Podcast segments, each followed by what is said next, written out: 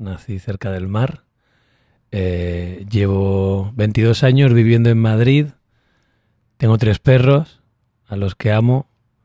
Uno de ellos llegó hasta mí, hasta mí y hasta mi pareja, eh, pues la semana que lo iban a, matar. Él, él, no lo sabe, pero ha esquivado la muerte tres veces en su vida. Es, es increíble y es un ser maravilloso. Y, y, esta última vez fue durante la pandemia. Eh, y llegó a esta casa, era como un problema porque es un mastín, es enorme. Y decía, por Dios mío, ¿qué va a hacer este hombre en casa? Y, se ha convertido en, el jefe, es el que más cuida la casa, luego es el más noble. Eh, venían, me lo trajeron con miedo porque atacaba a hombres, sobre todo a hombres, por la energía, porque le habían pegado a hombres. Eh, y ahora mismo es súper noble. Eh, es, ya te digo, es como, como si fuera mi hijo, y, y, ha demostrado el mismo y nosotros con él que con el amor todo, todo se puede. Y yo soy Aler García y vengo a conversar con Gema Escudero. Muchas gracias. Conversar, un podcast de Gema Escudero.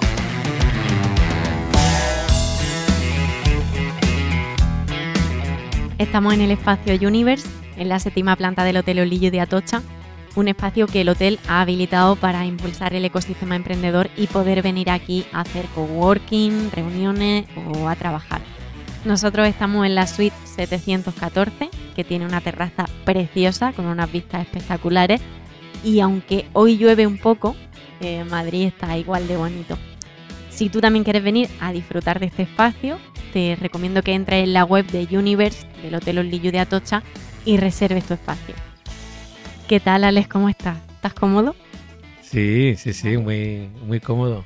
Está divertido. Hay un, hay un señor pululando por detrás de nosotros y moviéndose. Todavía, esto es como gran hermano, ¿no? Todavía, todavía lo tengo en cuenta yo creo que, que en dos minutos. Ahora lo... se te olvida y luego además ellos paran. Y me encanta porque luego esas cosas, a mí que me gusta mucho grabar y meterme en líos y tal, luego cuando no lo tienes lo echas de menos. O sea que, que, que, que es un trabajazo el que tiene. O sea pues que... para quien nos escucha son Pedro y Cris, que son nuestros fotógrafos y están aquí haciéndonos algunas fotos. Eh, tenía muchas ganas de sentarme a hablar contigo, primero por la carrera que tienes, claro está, pero luego también es que hay mucha gente que habla muy bien de ti. Ya he dado con dos directoras de casting que, que dicen que, que, eres el ejemplo perfecto de cómo hay que, que ir a un casting. ¿En serio? Sí. Mm, mira tú cómo empezamos Entonces, fuerte. queremos que nos cuentes un poco cómo, cómo te preparan los castings y qué haces. Qué fuerte. Pues mira, la verdad es que como, eh, como, como no paramos aquí de, de, aprender o de entender de qué va esta profesión tan loca, eh, he ido cambiando ¿eh? mi forma de, de, acceder a los castings. O sea, hubo, hay algunos que sé que, que han sido muy potentes, que luego de hecho han salido y han sido personajes que ni de coña iban para mí y mi preparación del casting fue tan fuerte que al final salió. Uno de ellos fue el de Kamikaze, que, que, que, era con Tonucha, que no sé si es ella quien lo ha dicho, ¿sí? Una de ellas. y, y, bueno, ahí pues imagínate, era, era, un, era, una comedia, un personaje ruso. Eh, pues lo primero que hice fue dar, ir a dar clases de ruso antes del casting. Que, que, que, es lo mínimo que puedes hacer. Luego es verdad que, el, que yo mismo he estado en otros castings que te llegan a lo mejor con tres días y estás trabajando en otra cosa y no te da tiempo. Entonces es muy difícil. Lo que mm, yo creo que te lo tienes que currar al máximo de tus posibilidades. Quiero decir, pues si, te, si es un tío que sabes que va a ser boxeador, antes del casting ya llévate un trabajo hecho, pero no solamente de ver vídeos. Todo lo que puedas haber boxeado antes del casting, si nunca lo has hecho, hazlo. Y luego hay que aprender algo que nos cuesta mucho los actores, que es a ser flexible. ¿Sabes? Si te has currado mucho una propuesta y crees que es por un lado, eh, cuando el director de casting o el director ve que no te puedes sacar de ahí, eh, pues ahí o eres el personaje o el casting se te ha ido. Y para eso hay que ser flexible, pero internamente, también de cabeza.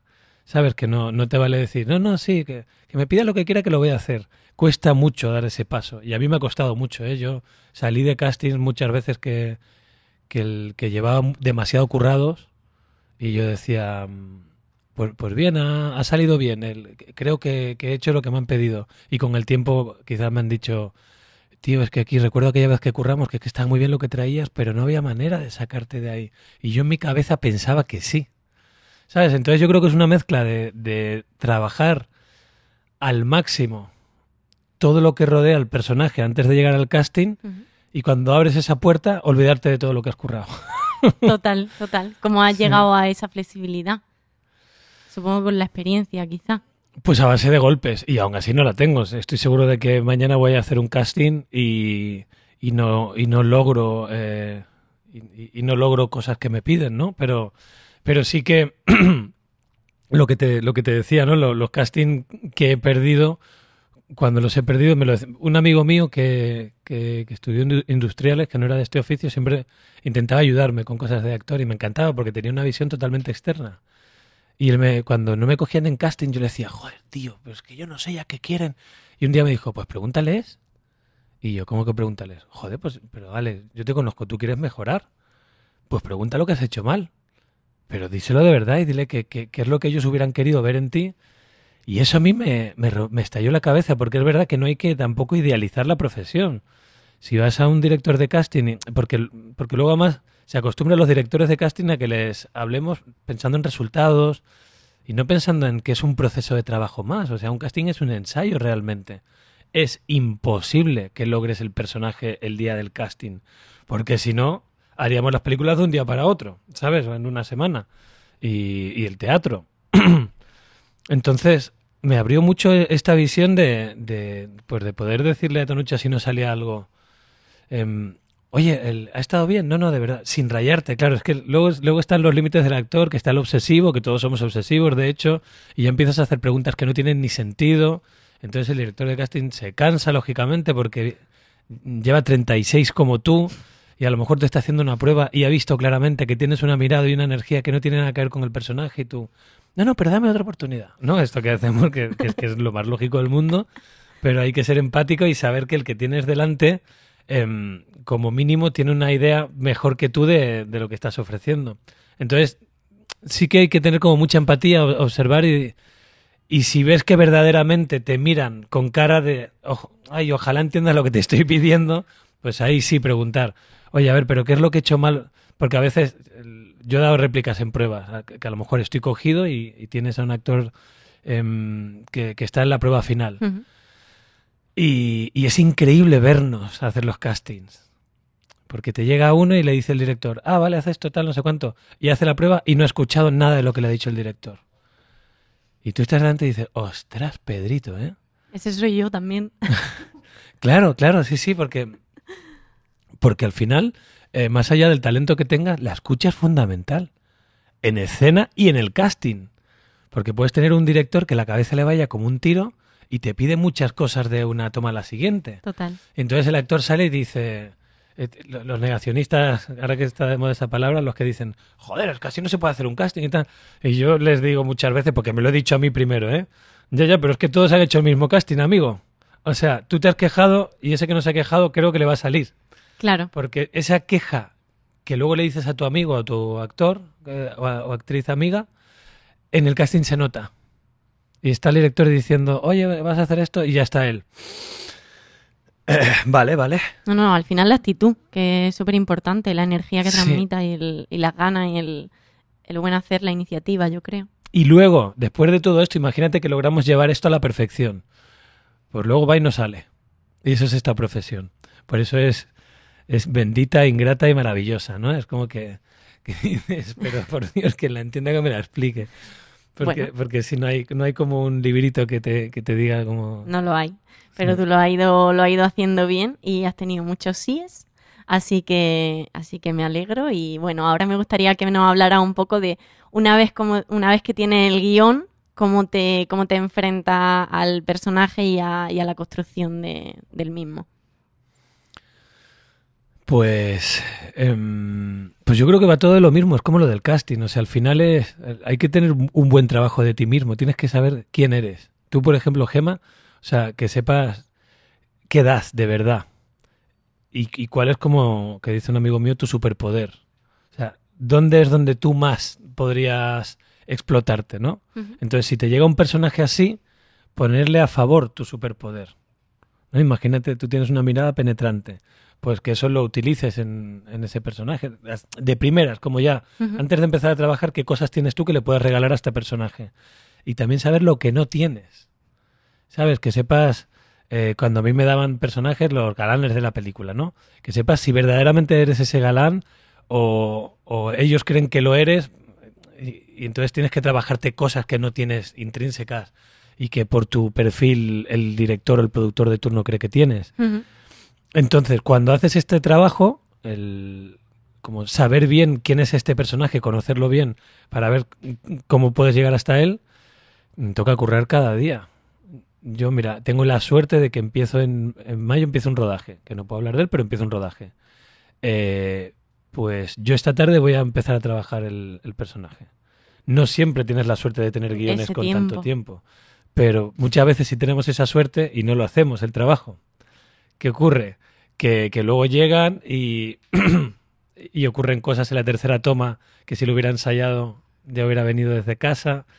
Entonces, es, verdad, a mí eso me lo enseñó sobre todo Verónica. ¿eh? Verónica es una curranta como no he encontrado otra yo en esta profesión globalmente.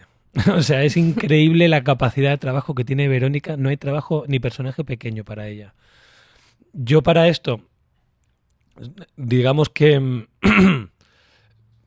empiezo siendo duro, soy más vago, pero también em, soy más, o sea, relativizo más.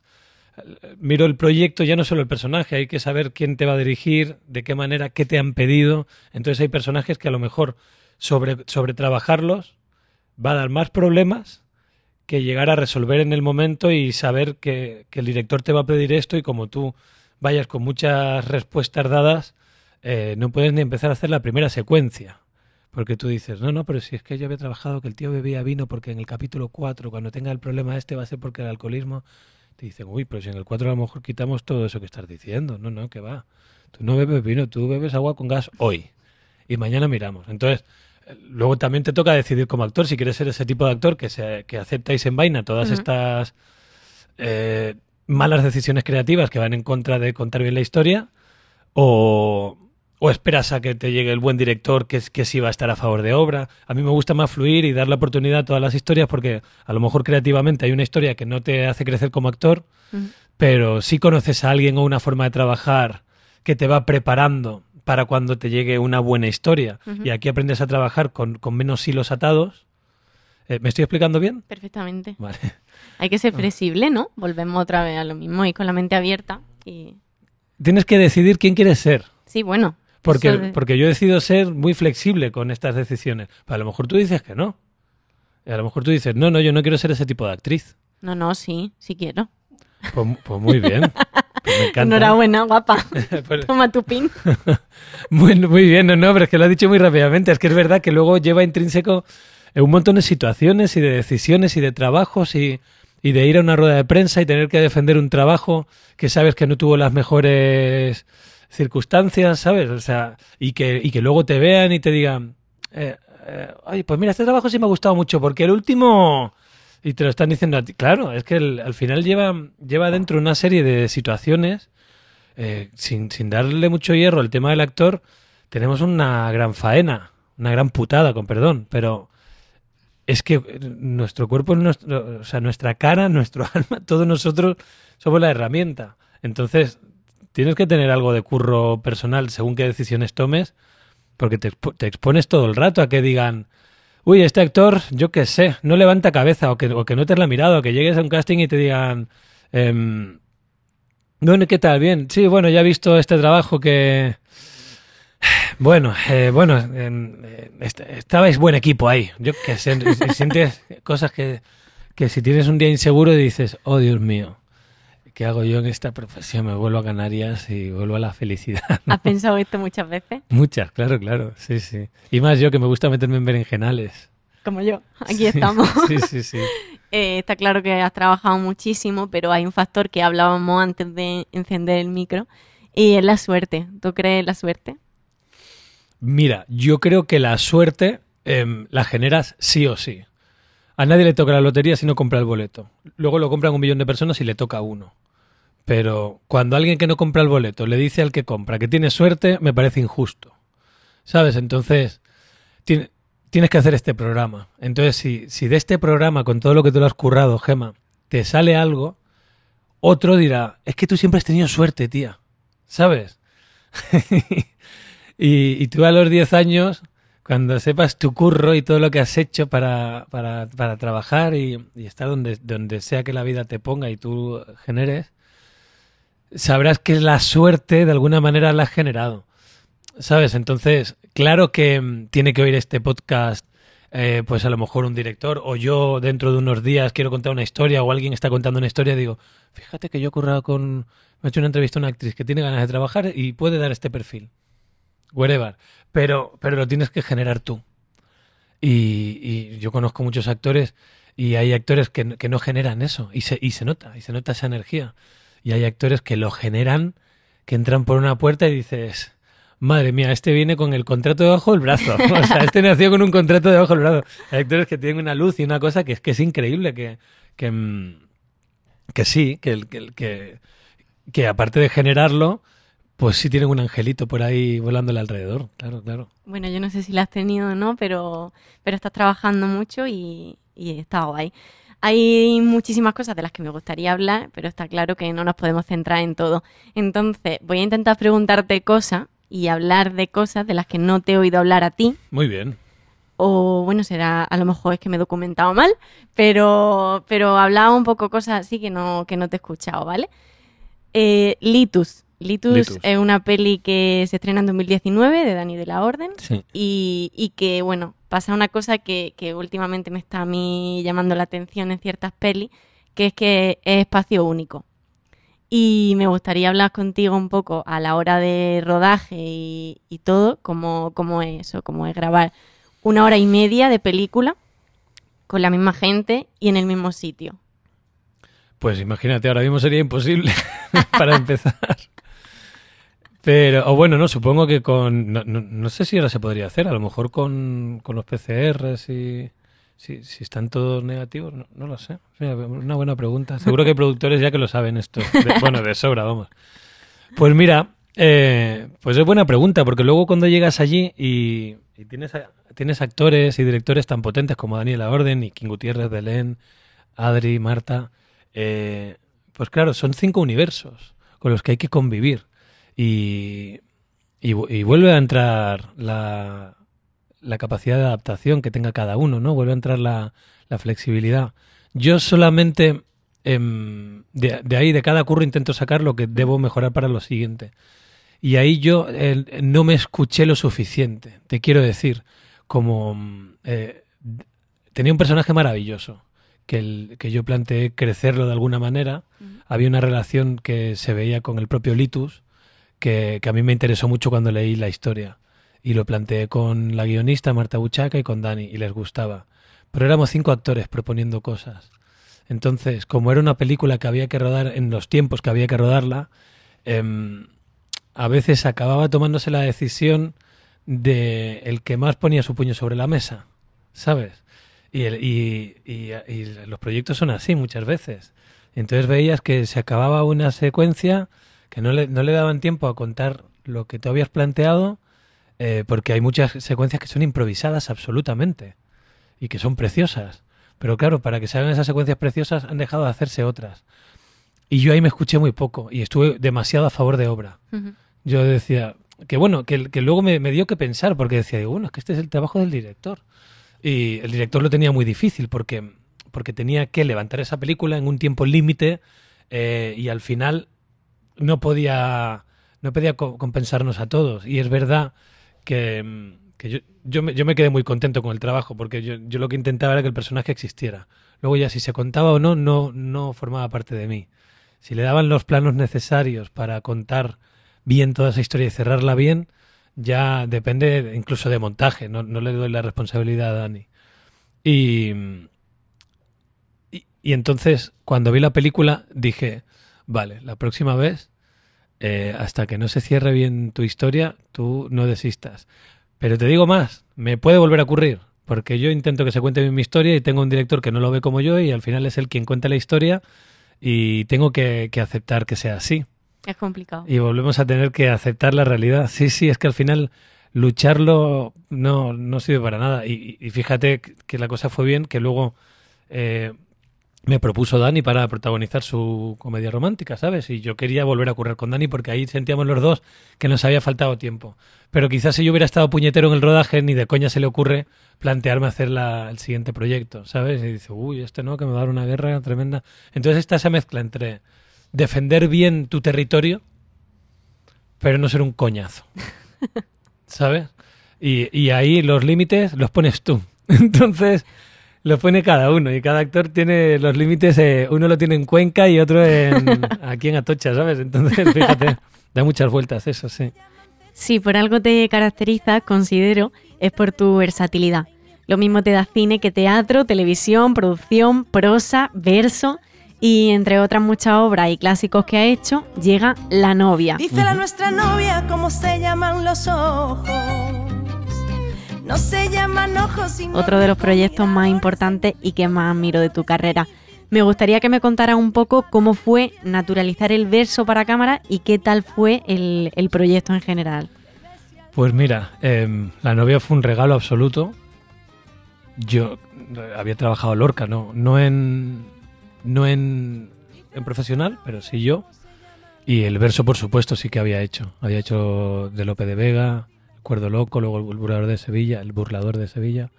Em, entonces, cuando llegó la novia, parecía, son de esos momentos que dices, esto tiene que ser, ¿sabes? Íbamos muchos a hacer la prueba y había algo en mí que incluso otros compañeros me decían, Alex, esto te tiene que salir a ti. Pues mi primera prueba fue muy mala. Empiezo por ahí. Yo eh, entré, yo quería hacer Leonardo, indudablemente, y, eh, y la persona que había dirigiendo el casting quería ser un buen director de casting y no, y no ayudarnos a hacer Leonardo. Eso fue lo que yo sentí. Y yo me puse rebelde. Entonces hice, hice una prueba de mierda. Así fue. ¿eh? La suerte que yo tuve es que en el proyecto el, el operador de cámara, el dire de foto y, una, y la, la actriz que luego hizo de mi novia, que estaba antes que yo, por supuesto, en el proyecto, que es Leticia Dolera, acababan de rodar conmigo y me habían visto. Y cuando Paula dijo, eh, joder, pues qué putada, porque Alex no... Dijeron, salieron todos en mi defensa, que yo eso no lo sabía, me enteré luego, diciendo, no, no, no, o sea, que no, que Alex no te ha hecho buena prueba, pero es que no te lo, no te lo cargues por esto, es injusto. Ya, pero es que mira, todo lo que tenemos, tal, bueno, pues el- mételo en la segunda prueba, que más te da meter uno más. Y ella fue muy honesta, se sentó conmigo y me dijo eh, esto. Dijo, mira, tu primera prueba ha sido rara, eh, pero es verdad que tienes el perfil y tienes a un grupo de personas que creen que lo puedes hacer, entonces me veo casi obligada a hacerte la segunda prueba. Y la segunda prueba ya tenía a Inma Cuesta delante. Y eso fíjate lo que es la vida, porque Inma Cuesta y, y yo nos vimos y yo no la conocía de nada, Inma. Hicimos clock. Que, que para mí también era la cosa de, de- de trabajar con Inma, que a mí me gustaba mucho como trabajaba. Y en lugar de, pues eso, tampoco se idealizara ni ponerme nervioso. Imagínate, tenía toda la contra. Tenía la actriz, tenía una directora que ya pensaba que había hecho mal la prueba. Eh, me lo jugaba una carta, vamos. Lo mismo de ir al- a la ruleta, eh, ¿sabes? Te la juegas a una y tienes que acertar. Y bueno, yo ahí me conecté con las estrellas. Yo fui. La, la, la prueba fue en la residencia de Lorca, la- bueno, la residencia de estudiantes de Madrid. Y lo hicimos cerca de la habitación de él. Y yo, yo, yo entré ahí, yo entré volando a esa prueba. Eh, una hora antes estaba por allí, estuve ya, ya me había hecho mi lista de música de la película, ¿sabes? Estuve escuchando, estuve eh, como intentando estar, ¿sabes? Olvidarme del texto y estar allí, no, no intentar hacer una buena prueba. Y ocurrió. Y por, por seguir creciendo, ¿quieres que te cuente algo de...? Me preguntabas por el verso. Por el verso. Es que el verso para mí era lo, lo, lo que más trabajado tenía, porque lo había trabajado en la escuela, Mm. había hecho cursos de verso. em, entonces, em, lo que más me preocupaba era, eh, y Paula nos ayudó mucho, nos intentaba que fuera como muy, como que se viera mucho la verdad, aunque luego estuviera colocado, porque cada plano, cada plano era un mundo. Ahí fue donde yo eh, más sufrí, porque era muy técnica la película. Los ensayos fueron una maravilla y, yo ahí volé mucho, y con Inma, imagínate, y con Leticia. Eh, pero luego en la película, de repente, eh, la escena de la torre la hicimos, de, la hicimos en tres tomas. Y, era plano secuencia, había que, que- coger una de las tomas. Luego, luego hubo montaje, luego ella sobre la marcha, pero cuando la plantea de rodaje eran tres tomas y se nos iba la luz. Había una luz concreta que quería el dire de foto. Entonces empezamos a hacerla y notas esto que, que a veces ocurre en rodaje de venga chicos, por favor, venga que no tenemos tiempo. Eh, Alex, ponte tú aquí la marca, Inma ahí, no sé cuánto. A mí me habían dado una malísima noticia ese día, eh, eh, hace una hora, sobre enfermedades, horrible. Y, y yo estaba, imagínate, Desubicado. absolutamente. Eh, y venga aquí, eh, no, no, no, la luz es esta, es esta, es esta, eh, acción. Y yo, pero en qué casa, ¿sabes? Yo estaba, pero así. Ay, pobre. Y, y, Paula, y, y- ya empiezo a conectarme con Inma y empiezo a tocarla. Y Paula me dijo, no la toques. Así, casi en toma. Y yo, y ahí, claro, es donde te digo que tienes que estar súper preparado, porque mi cabeza me dijo, pero ¿por qué coño no la voy a tocar? Joder, pues si estoy hablándole de amor, de mi necesidad hacia ella, no sé qué, no sé cuánto. Mi cabeza me decía esto, pero realmente lo que me tenía que decir mi cabeza es, "Est- está mucho mejor sin tocarla, porque si no, no te lo habrían dicho. Bueno, es que claro, yo quería matar en ese momento. Ya tengo, ya tengo como toda- todas estas actitudes las tengo mucho más trabajadas, pero yo en ese momento eh, supongo que Paula me querría matar a mí y, y yo a ella, ¿sabes? Pero, mm, pero claro, luego me hizo crecer porque luego cuando la que hice sin tocarle, que, que tenía todo esto también y como estábamos en una boda, yo me estaba escondiendo de, de- de los asistentes, había algo que estaba generándose en el rodaje que tampoco le iba mal a esta situación, ¿sabes? De incomodidad en, en- esta escena. Pero claro, prefería verlo, eh, o sea, interpretado directamente. No, no que eso que yo estaba sufriendo de manera real de repente quedara, quedara muy bien para el personaje. Y aquí digamos que aprendí a, a ponerme a favor a la técnica, en esta película sobre todo. Pues quedó, quedó bien. Estuviste nominado al Goya, de hecho. Sí, sí. Y ahora estás nominado al Ófero con Antidisturbio. Enhorabuena. Muchas gracias. Eh, qué serie Antidisturbio. Madre mía. Sí. Me ha encantado. Y se ve que hay un currazo detrás. Qué duro. Qué difícil para vosotros. Y bueno, ¿qué, qué tal con Sorogoyen? Era tu primera vez, ¿no? Sí. ¿Cómo ha ido? Pues mira, es como que se lo deseo a, todo el mundo, verdaderamente, porque se hace un equipo maravilloso. O sea, esto que te digo de currarte los personajes, llegas allí y, lo primero que te dice cada departamento es, ¿tú qué crees? Y yo, ¿que yo qué creo? ¿En serio? Bueno, pues no sé, pues mira, saco el móvil y digo, pues esto no Y en tres días, claro, pero es que era así. Cuando empecé era así la cosa. Ahora ya llegas y el que propone suele ser un coña, ¿sabes? Es como, bueno, ya está este proponiendo, que si le corto el pelo por aquí, que si tal. Y no, es, es, es- pues por ejemplo, yo decía, digo, mm, digo, es verdad que tiene una cosa el personaje que, que, que, que yo me gustaría que fuera normal, yo lo veía normal. Y el peluquero me dijo, eh, hombre, pero mola el rollo radical de los futbolistas. Yo, bueno, dentro de eso, pero sin hacer la fricada o vamos a saco. Y me, me fueron ayudando con la idea, ¿sabes? Venga, vamos a ver, Cristiano Ronaldo. Ah, Cristiano Ronaldo. Y además, yo que soy canario, en Canarias eh, se lleva mucho este rollo así como de, mm, de tíos mazaos, tatuados. Macarrilla. de macarrilla, futbolistas, ¿no? Y fue, una, fue un híbrido entre Sergio Ramos y Cristiano Ronaldo lo que encontramos. Y también en vestuario, ¿no? Entonces, cuando todo el equipo trabaja así, es que no hay que hacer nada. Bueno, sí, tienes que hacer todo, pero todo lo que haces normal está puesto a favor de obra. Y no tienes que, escalar el, Everest a escondidas por detrás. Llegas cansado con tu propuesta y la, la colocas ahí sin que nadie se entere. Entonces, en ese sentido, fue una gozada. Rui lo tiene todo clarísimo. Eh, curra el que más, incluso durante el proyecto, que es normal en el día a día, pero se lo lleva a casa y piensa lo que ha rodado y se lo ve. O sea, es una barbaridad cómo trabaja ese hombre y claro, y luego se nota. Se ve. Eh, Hay que cuidarle a, a este señor y ayudarle a que, a que, a que levante historias porque, mm, porque es una gozada para cualquiera de la profesión, yo creo, currar con él. En el set es, escucha, escucha muchísimo. Si algo no, si algo te nota raro, te dice, ¿qué, qué ha pasado, Alex? ¿Qué, qué, qué- qué- qué te pasa? Pues no sé, tío, es que esta frase, pues no, esa frase se quita ya está. O, bueno, improvísate algo, a ver, eh, vamos a improvisar y a ver qué ocurre. Improvisas, la tengo. Yo, ¿cómo que la tienes? No, no, vamos a hacer eso. No, no, está de sobra, ya está. No, no, pero seguro que en, dos tomas a lo mejor. o en una. Sí, sí, no, no, esto está, esto está. Pero si no estaba, si no estaba, podían dar las 4 de la mañana. Literal, ¿eh? Plano secuencia, bueno, imagínate la cena o, o el propio de los golpes en, en Bernabéu. Claro, esto que te regala también te lo pide. Hombre, entonces él quería que los que golpeáramos ahí en Bernabéu eh, fuéramos nosotros, aunque no se nos viera la cara. Y, y fueron cuatro días de rodaje, ensayos, una intensidad del carajo. Y, y- y era genial porque íbamos allí a- realmente a hacer figuración, pero él quería que viviéramos eso.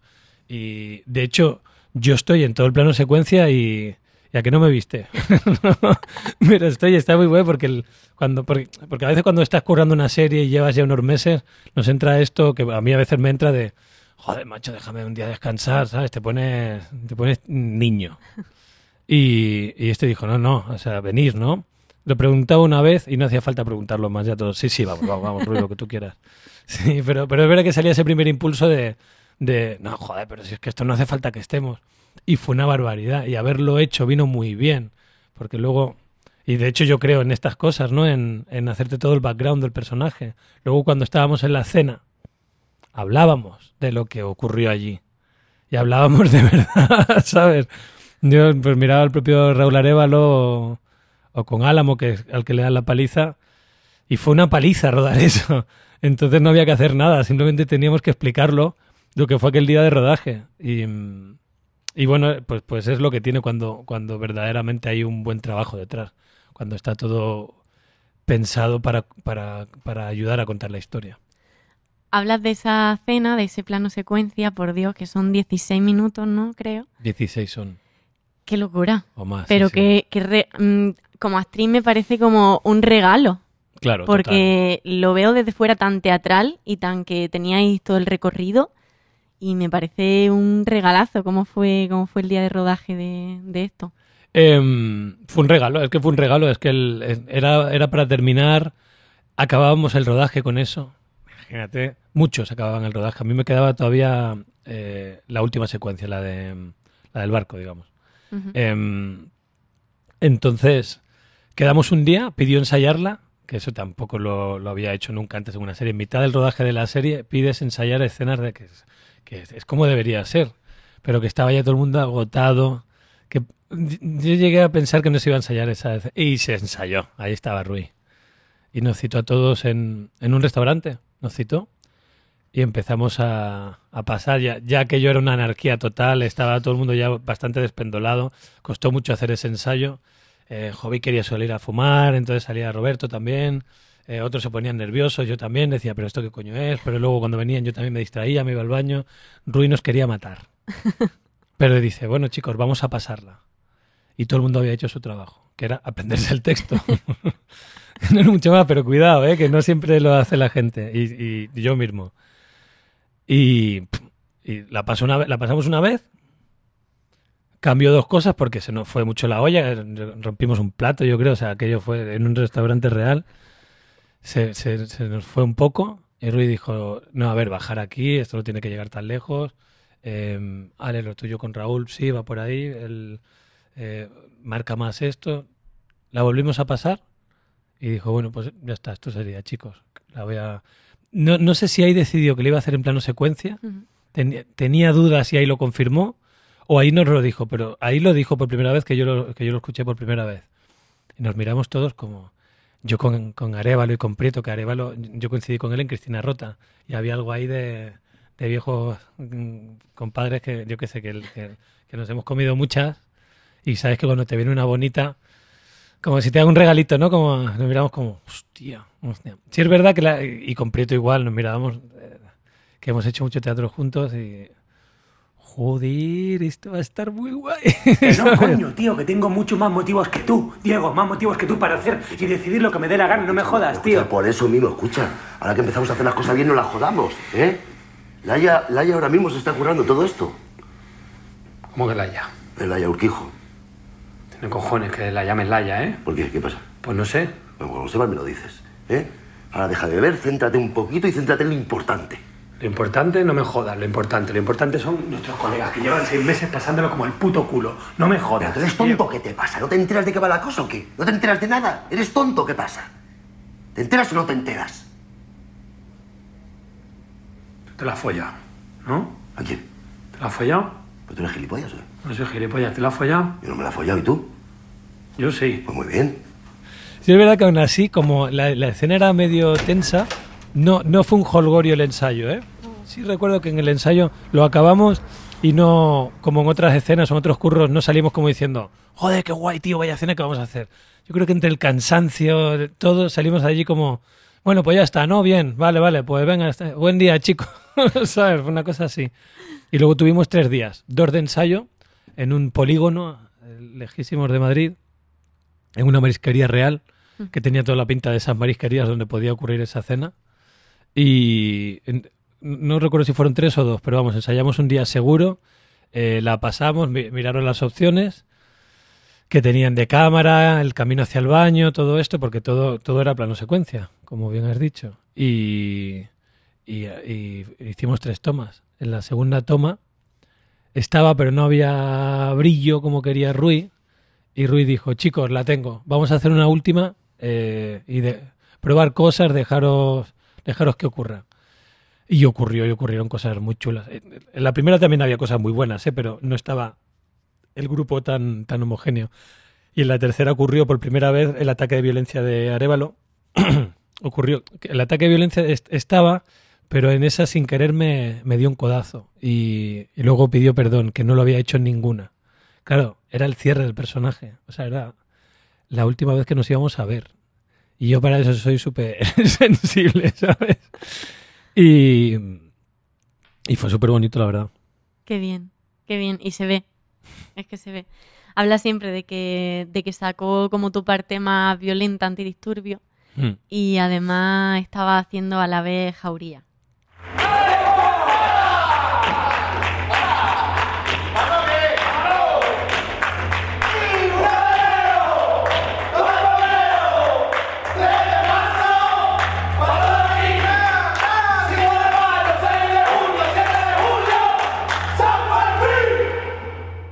¿Qué tal jauría? Qué complicado. Pues imagínate, qué viaje. Eh, bueno, como el, pues mira, como he hablado de muchas maneras de Jauría, voy a hablar como de, de otra manera nueva, que es el, la propuesta artística de Miguel. El acierto que fue cómo Miguel en- en- encontró el camino para contar Jauría. Porque aunque él lo tenía muy claro, eh, fue descubriendo. O sea, nos pidió a nosotros que nos lo pasáramos bien para él, digamos, ver en escena, sin pasarlo por la cabeza, esa situación. Y de ahí entender muchas cosas. Entonces mm, tuvo que ser muy limpio y, muy respetuoso y muy inteligente y muy emocional para tomar las decisiones como, como tomó un día de nadie la toca. Porque mm, se podía ensuciar, eh, en qué momento la tocas, en qué nadie la toca en ningún momento de la función, porque había momentos como que la podíamos agarrar y en los primeros ensayos ocurría y creo que fue un acierto total.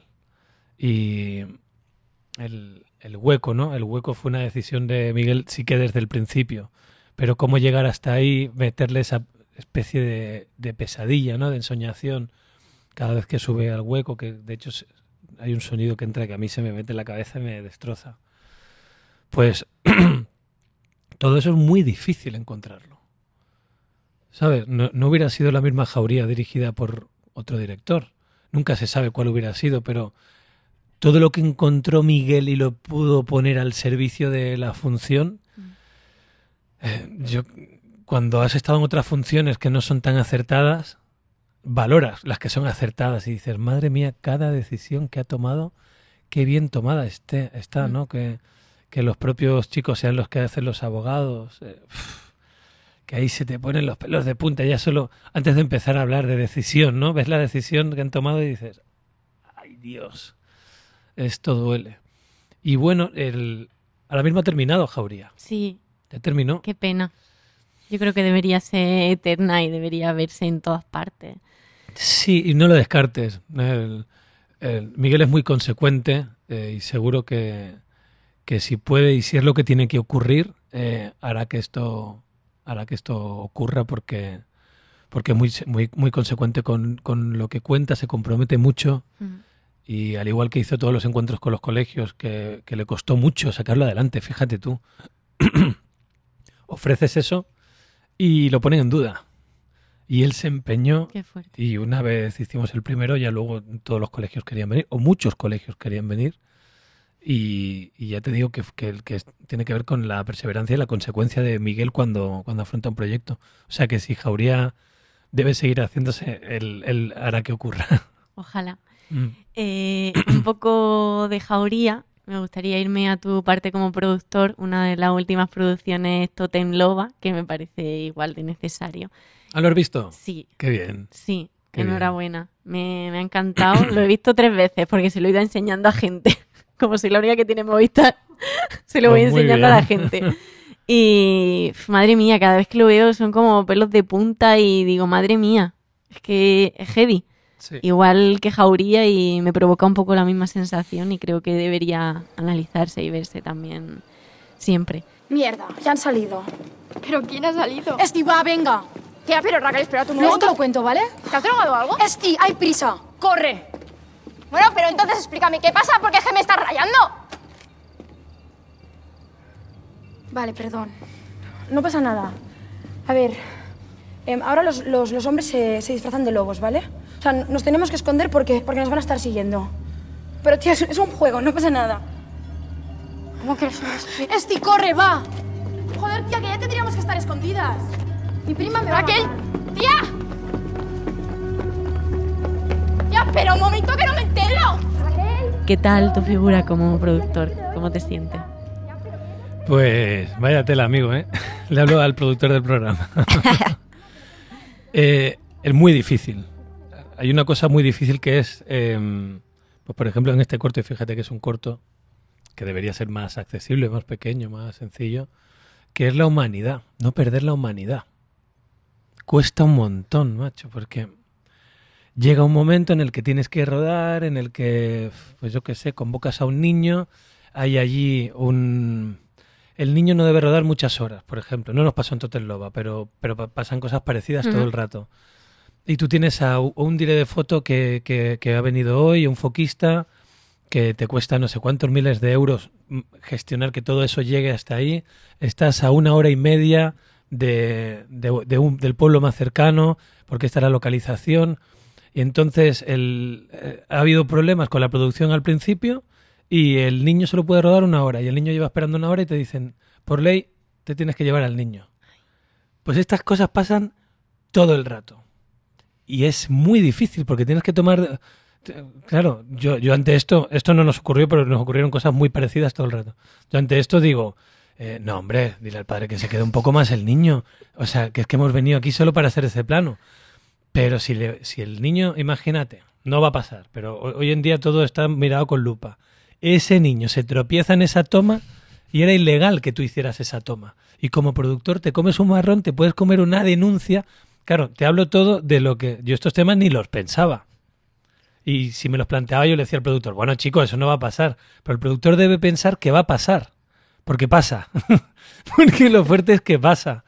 Y, y con el tema COVID, pues tuvimos un problema. Vino una persona y dio positiva.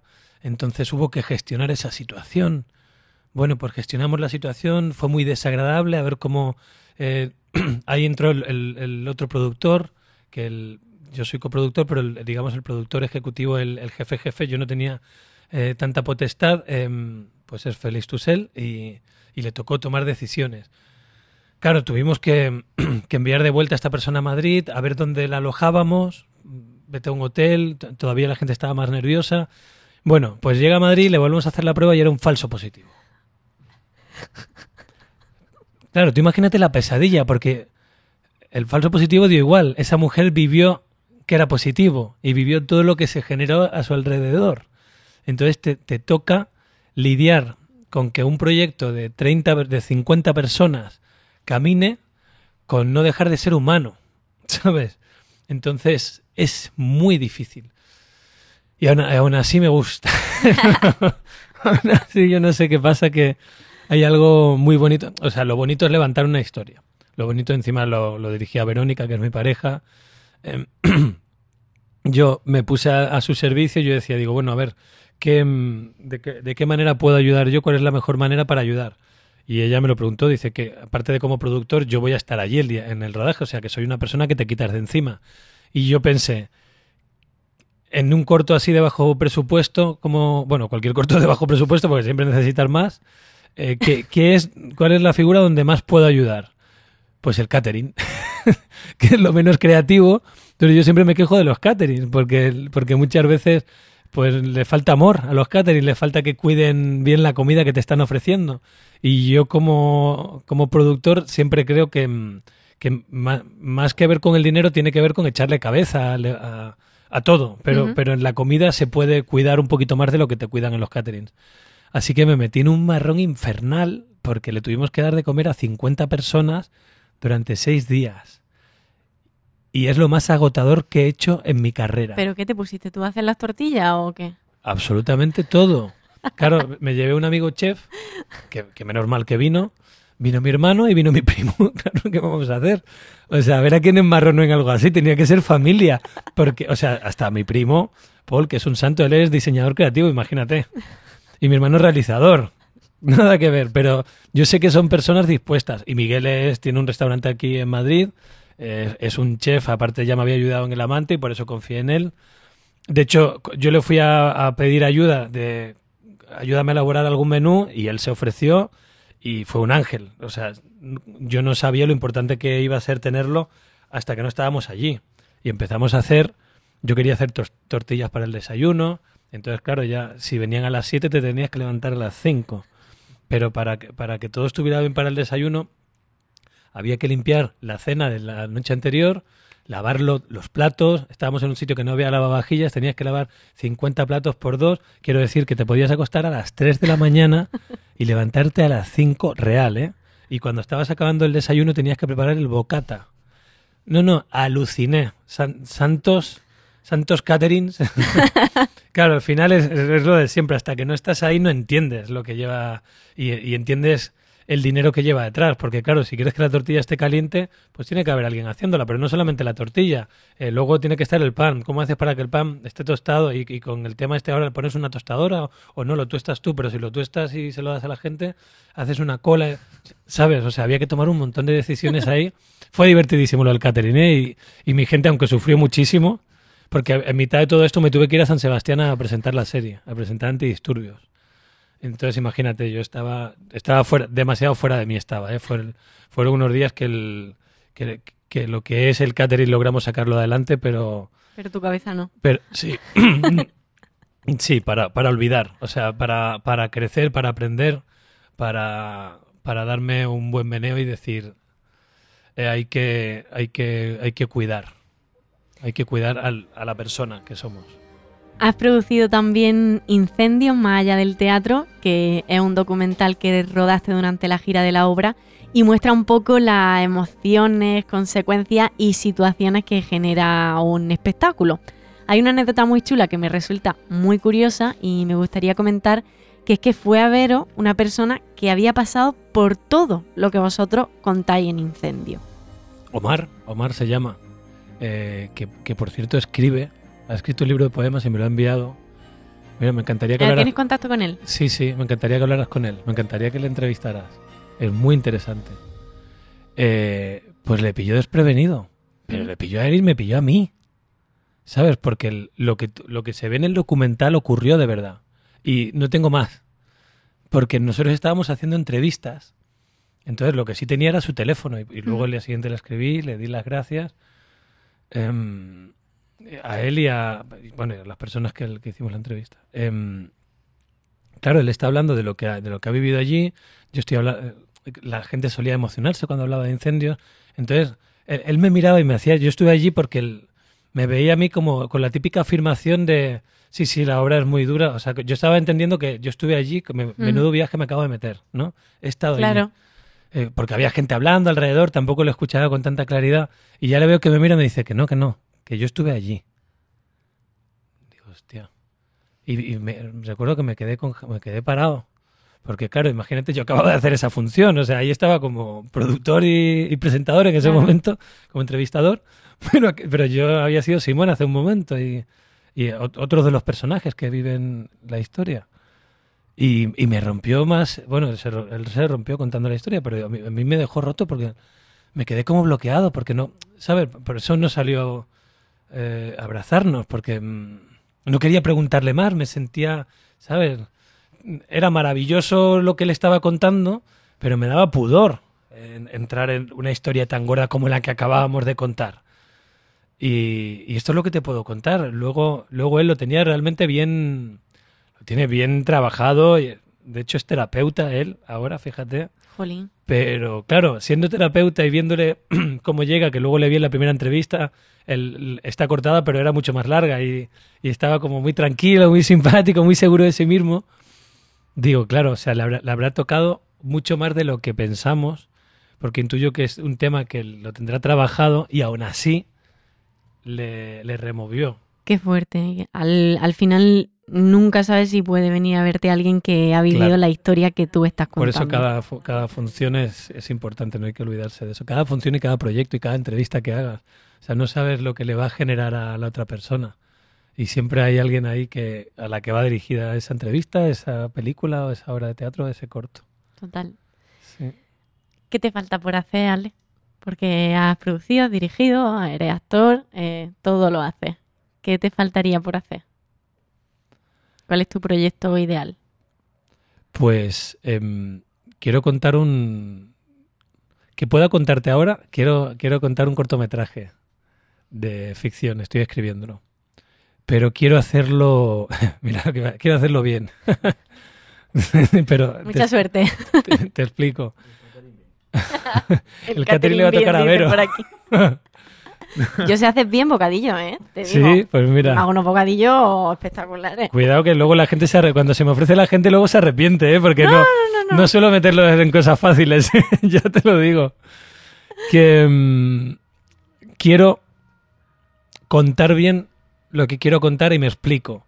Eh, me hizo una pregunta el otro día Vero que la hicieron a ella cuando estaba escribiendo su corto, que es ¿qué quieres aprender de esto? Y mi cabeza hizo ¡boom! Claro, porque tenía claro qué quería contar. Pero quiero ver bien, claro, es muy fácil aleccionar contando, es muy fácil no implicarse contando, es muy fácil eh, ponerse intenso, implicarse demasiado. ¿Sabes? Hay que encontrar el equilibrio, una vez más. Yo creo que el equilibrio va a ser el resumen de esta entrevista, ¿Que sí? de Qué esta bien. conversación, sí, sí. Em, entonces quiero encontrar como, como el kit de lo que quiero contar. ¿Sabes? El qué me remueve a mí de lo que ya estoy empezando a escribir para que cuando acabe el corto y cuando acabe de haberlo rodado yo haya aprendido algo. Porque con Incendios aprendí muchas cosas con el No me documental. extraña. Sí, que fíjate, el- ayer me lo preguntaban en una entrevista y esto no lo conté, pero, pero el- ¿por qué rodarlo? Porque, porque aprendes mucho y crecer mucho y aprendí. Y con, eh, con este corto más, porque lo quiero hacer divertido. Entonces ten- tenía ese peligro en mis primeras versiones eh, que lo divertido eh, anulará lo interesante. La- pues el Totel Loba, ¿no? Al final Totel Loba es una historia que vivió Verónica, de verdad. Claro. ¿Qué dices? Y por eso está, bueno, por eso y porque tiene mucho talento, pero que está muy bien generada la percepción de la protagonista. Claro, porque la percibió, Madre la mía. percibió en primera persona. Entonces, te- aún así le costó encontrar qué, qué parte de todo, porque se abre un abanico enorme. ¿Qué quieres contar? ¿Qué de todo esto quieres contar? ¿Cómo influye la gente en una chica de esta edad? ¿Cómo influye en la fiesta de los pueblos? Eh, ¿Qué importante es escucharte a ti mismo? Eso es lo importante. Y de hecho para mí es muy importante lo que cuenta el personaje de la chica. Es, si tienes una intuición, escúchala. Si, si, si te pasa algo, escúchalo en el momento, porque no está equivocado. Y, y- y puedes frenar desgracias mucho mayores Pues sí. para ti y generar y no generarle a otras personas. Y entonces esto lo traslado a la historia que yo quiero contar, que, que ocurre en un ático, curiosamente. Pues mira, aquí Y- tiene uno. Bueno, esto sería genial, ¿eh? De verdad. Em, y estoy en ese camino. Muy bien, pues mucha suerte. Vamos Gracias. terminando ya, nos faltan tres cositas. Eh, hay un reto que, que, bueno, a cada uno le, le proponemos uno y aquí se nos ha ocurrido que leamos un fragmento de un texto de Lorca. Yo no sé cuál es el fragmento, lo han hecho ellos. Te- lo estoy viendo ahora. Te lo Mm. doy a ti por aquí y yo lo leo de aquí, ¿vale? ¿Te parece bien? ¿Te apetece? Sí. Si no, no, está- no es una obligación. Ostras, eh. Pero, pero que, el, Que la lo escena leamos. entera o una parte. Tú lees la novia. Y yo leo. Si quieres leer esto la novia y yo leo Leonardo, a mí me da igual. No, quiero decir, tú tienes. Ah, tú lo tienes ahí. Lo tengo aquí, lo tengo Ah, aquí. vale, vale, que no te había. aquí, como me lo habías dado, digo. si es que yo no sabía cuál era. Vale. Pues, eh, pues cuando quieras. Vale. Qué presión. Estoy aquí con Ale García, Leonardo. ¿Qué habéis hecho? Vale. Eh, voy. He dejado a un hombre duro y a toda su descendencia en mitad de la boda y con la corona puesta. Para ti será castigo y no quiero que lo sea. Déjame sola. Huye tú. No hay nadie que te defienda. Pájaros de la mañana por los árboles se quiebran. La noche se está muriendo en el filo de la piedra. Vamos al rincón oscuro donde yo siempre te quiera, que no me importa la gente ni el veneno que nos echan. Y yo dormiré a tus pies para guardar lo que sueñas. Desnuda, mirando al campo como si fuera una perra, porque eso soy. Que te miro y tu hermosura me quema. ¿A dónde me llevas? A donde no puedan ir estos hombres que nos cercan. Donde yo pueda mirarte. Llévame de feria en feria, dolor de mujer honrada, a las gentes que me vean. También yo quiero dejarte si pienso como se piensa. Pero voy donde tú vas. Ay, recuerdo. Muchas Me ha gracias. venido. Bueno, me ha, fa- ha faltado el final.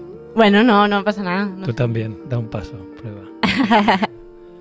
Me ha venido totalmente el día que rodamos esto, tío. Qué fuerte. Qué guay, pues me alegro. Espero que sean buenos recuerdos. Sí, sí, sí. Hay una pregunta que os hago todo y me gustaría que me respondiera en una palabra. Estoy ahí, estamos haciendo nuestra lista de ingredientes para no perder la paciencia. Entonces, en una palabra, ¿qué consideras que es indispensable para vivir de esto? Autocrítica. Vale, me gusta mucho. Vale. Eh, como hemos hablado antes, y bueno, eh, los oyentes ya saben, eh, en este programa nos vamos enriqueciendo de las experiencias que nos van trayendo los invitados y la idea es que vayan viniendo cada vez más gente. Entonces, como ya había hablado con Ale, ahora voy a darle una lista de personas. Tiene aquí este papelito si quieres. Y te apunta a la gente que vea y te apetezca darme o que vengan o lo que quiera. Puedes tocarlo. Estás tú aquí en medio y si lo alejas, pues estoy yo y hay bastante más gente. Los que están en amarillo son los que habéis venido o vais a venir, seguro. No decimos nombre, apúntame los que quieras. Tú estás conectado con algunas personas que son las que creo que puedes... Qué, qué fuerte. claro, ¿Estás loca? me, me he puesto a curiosearlo. Qué fuerte. Aleja, acerca y a lo que quieras. Vale. Y nada, Em, no digas nombre. O sea, yo tengo que escribirte aquí. Tú de- escríbeme ahí las personas que tú consideras que puedes darme el contacto o podemos contactar con ella de alguna manera y crees que les va a apetecer venir a pasar aquí un rato con nosotros. Voy a ir a ponerlo fácil, ¿vale? Sí, yo te he puesto cosas fáciles, creo. Sí, sí, sí, no, no, por eso estoy pensando también por distancias, situaciones, si están trabajando, si Claro, no, claro, para, digo. para que sea, para que sea real. Sí, sí, sí, me parece bien. Vale, pues, pues seguro que estén por la zona y que les pueda preguntar. Que les pueda preguntar. Claro, hombre, claro, sin problema. Qué guay. Vale, muchas gracias. Nada, hombre. Ojalá, me A ver, ¿qué más por aquí? Uh, a ver. Qué divertido. Fan. Esto es muy fuerte. Estás loca, tía. Total. Cuando la gente le mira, no sé si está pensando, está loca. No, ¿O qué va. piensa? Vamos, es que si, si no piensas así, no haces nada. Pues por Y eso. luego pensando así, eh, ocurren las cosas. A mira. ver, a de ver. momento aquí estoy y, y una de estas muchachas maravillosas te traigo seguro. Vale, Vale, pues ya está. Muchas gracias. Eh, por mí estaría. Si hay algo que te haya quedado por contarnos o que quieras hablar, es tu momento y si no, estamos. Pues yo te querría preguntar, Cuéntame. no, que el- como, como llevas hechas varias eh, conversaciones, Sí. em, ¿qué te ha cambiado en tu forma de ver la profesión? Ay, madre mía. No me lo esperaba. Nadie me ha preguntado nada hasta ahora. ¿Qué me ha cambiado? Creo que con el conjunto de, de respuestas que me habéis ido dando de ciertas cosas que he ido preguntando a todo y eso,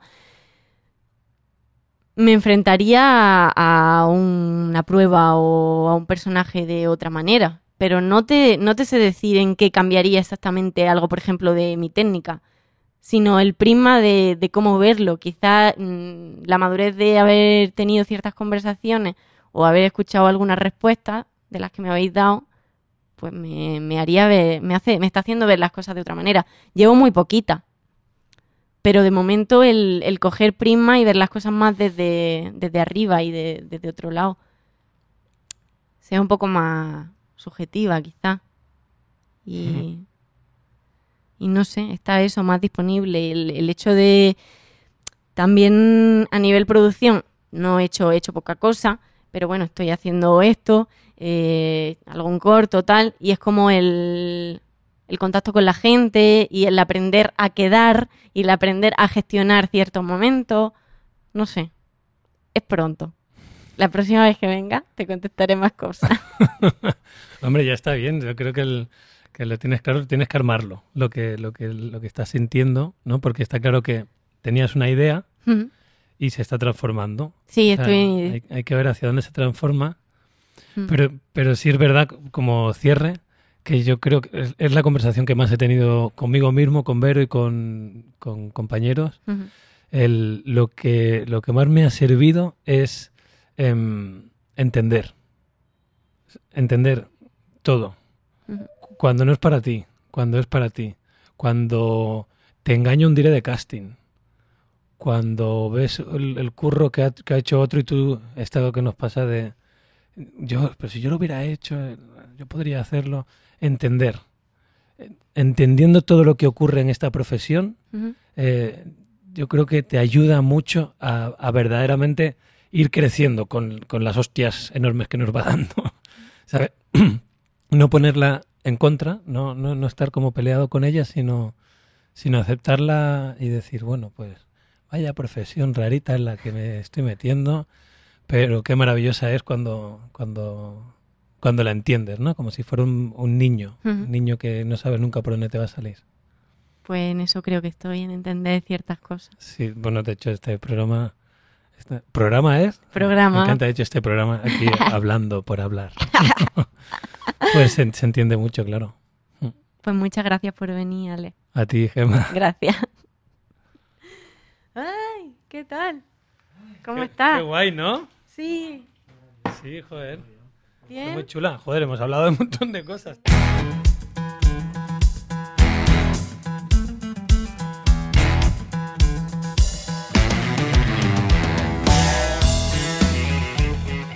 Ale García llegó al encuentro con una sonrisa y abrazándonos con la mirada. Desprende sensibilidad a raudales y fue muy generoso. No miró el reloj en ningún momento y aunque solo escucháis una hora, estuvo con nosotros antes y después casi el mismo tiempo que de grabación. Nos regaló millones de consejos que estamos seguros resonarán en nuestra cabeza en más de una ocasión. Cris, Pedro y yo seguiremos intentando entender la profesión, pero contigo te aseguro que dimos un empujón. Espero que a los oyentes también le haya servido. Yo seguiré buscando mis superpoderes, aunque proyectando y creyendo en lo que hago, como me dijiste, creo que estoy algo más cerca de valorar los que ya tengo. Gracias por el apoyo, al proyecto y a mí. Gracias por la conversación dentro y fuera de micro tan honesta, sincera y motivadora. Por hablarme tan cercano, accesible y mostrarte transparente. Espero que nos reencontremos de verdad, porque lo que aprendí aquella mañana fue incalculable. Y no te olvides, bocadillo y lo que necesites, Tinguaro.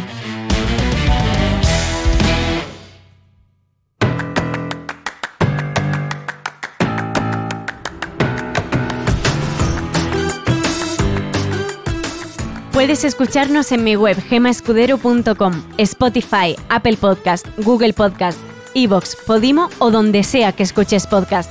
También puedes contarme qué te ha parecido en mi Instagram Gema Escudero o dejando un comentario en Apple Podcast o Evox.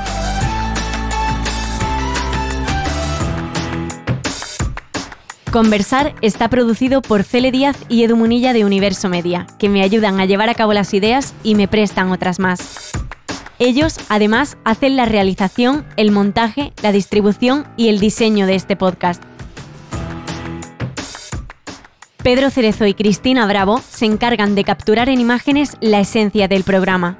Además de ser actores, tienen un estudio de fotografía en el que hacen books.